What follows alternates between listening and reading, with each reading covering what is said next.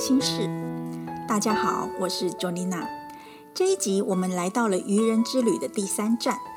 上一站我们透过了女祭司觉察自己不易被发现的珍宝。你有找到自己独一无二的珍贵特质了吗？能够找到这个珍贵的特质，非常的不容易。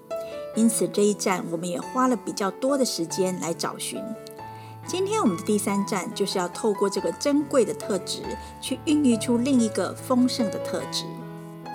今天愚人之旅的第三站来到了金星以及皇后的议题。首先，先介绍一下金星。金星呢，它是在夜空中的亮度仅次于月亮，也就是第二亮的天体。它的大小、质量、体积，还有跟太阳的距离呢，都跟地球差不多。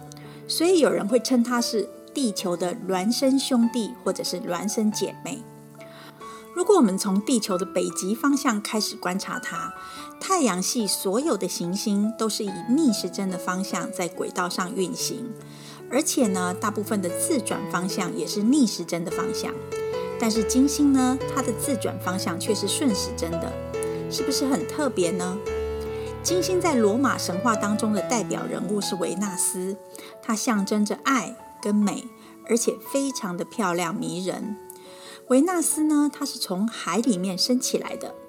听说呢，当时统管大地的盖亚女神跟掌管天堂的乌拉诺斯，也就是天王星的这个神话人物，他们两个人结婚之后，生下了一些巨人小孩。后来夫妻两个人反目成仇。盖亚呢就很生气的叫他的小儿子叫克洛诺斯用镰刀去把他的爸爸的阳具割下来丢入大海里。这个阳具跟海融合之后，产生了许多的泡沫。维纳斯就是这样子诞生的。而在希腊神话中对应到的人物呢，则是阿芙罗黛蒂。阿芙罗黛蒂她非常的美，不仅征服了许多的众神，也同时征服了整个大自然。也就是说，她无论走到哪里，哪里就有一片的欢笑声，是一个人际关系非常好的女神。阿芙罗黛蒂到了希腊的时候，她那非常漂亮的美貌，让很多的众神都为之倾倒，就连宙斯也跟她公然求爱。但是阿芙罗黛蒂却拒绝了宙斯的求爱，宙斯就非常的生气，逼迫她嫁给了一个很丑而且瘸了腿的火神铁匠。阿芙罗黛蒂并不喜欢这个丑陋的火神，所以呢，后来她就变成了一个不是很忠贞的妻子，一直在外面搞外遇，跟外面的许多老王生了一些孩子，所以她也是一位生育的女神。阿芙罗黛蒂虽然是一位爱神，可是她却无法支配自己的权利，因为她总是被命运捉弄，得不到属于自己的真爱。就像我们的人类在爱情中也无法得到十全十美、非常圆满的幸福，但其实呢，幸福就在旁边，只是我们要用什么角度去看待它。我记得前一阵子，我的一位朋友他告诉我，他爸爸跟他妈妈对他的互动状态有了很大的转折，因为我的这位朋友他是属于比较慢的人，做什么事情都慢，连找工作都慢。因此，他在家里的时候，他的爸爸妈妈时常会一直叨念他，一直叫他去找工作，一直叫他去找工作。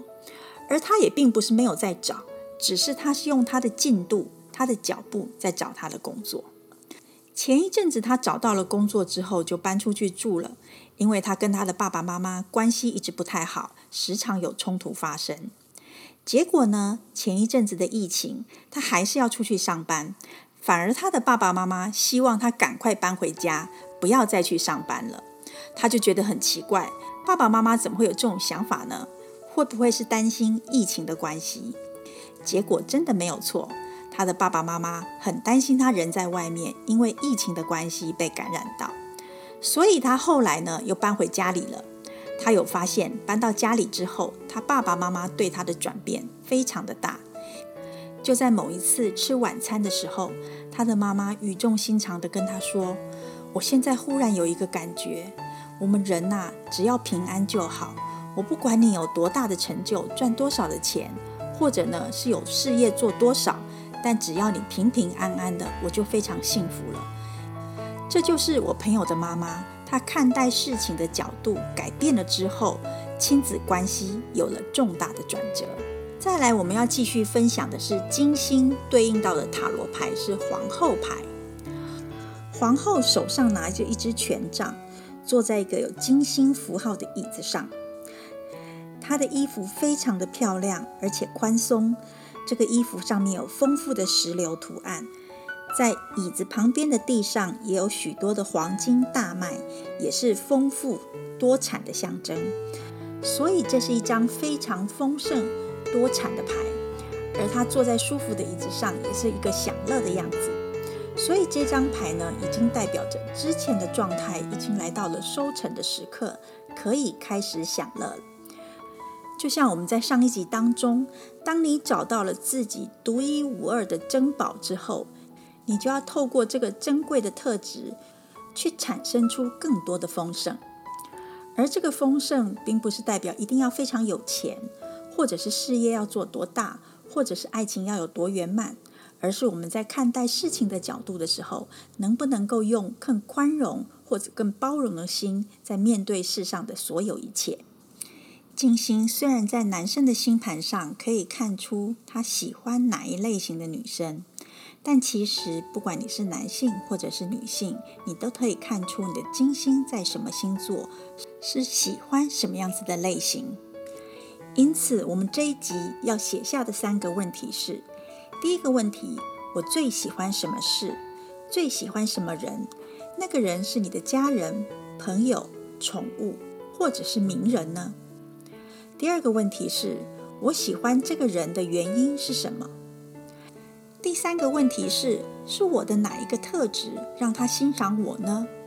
如果是不认识的名人，如果他认识了我，那么会欣赏我哪一个特质？这个特质写下来了之后，我们再跟上一站找到的深藏不露的珍宝做比较。如果是类似或者是相同的特质，那么恭喜你哦！你在上一集中自己找了很久的珍贵宝藏，别人已经看出来。而且知道了，但是如果是不相同的特质，那么表示你还有更多的优点，别人没有发现，需要你花时间去表现出来这个珍贵的特质。节目的最后，我要来做的是上一集的案例分享。这位朋友呢，他的月亮是在风象星座，而他是白天生的人，所以上一集我要他关注的是土星。他跟我分享的是，他是一个非常守时的人，所以如果他的朋友跟他约一起看电影，或者是约碰面的话，当朋友有迟到的状态，他就会有非常不安的感觉。他时常的要他朋友早一点到，但有时塞车或者是特殊的状况，他的朋友就会没有办法如期的按照时间到达。这一件事情让他蛮困扰的。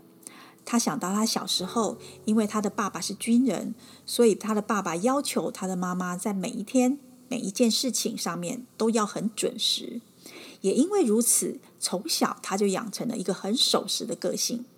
但这个个性却让他有点困扰，因为他的朋友只要没有在约定的时间出现的话，他就会很焦虑。后来他问了他的朋友，有没有办法早一点出门呢？他的朋友竟然回他：“那你以后在提早一个小时的时候打电话给我，叫我起床，或者是叫我出门好了。”于是这位朋友就在每一次跟他约会的时间点提早了一个小时打电话给他。虽然他的朋友偶尔还是会迟到，但是几率已经小很多了。这个守时的特质虽然当初造成了双方两个人之间的压力。但后来也找到了一个解决方法，这就是我们上一集的案例分享。那么我们今天就介绍到此喽，拜拜。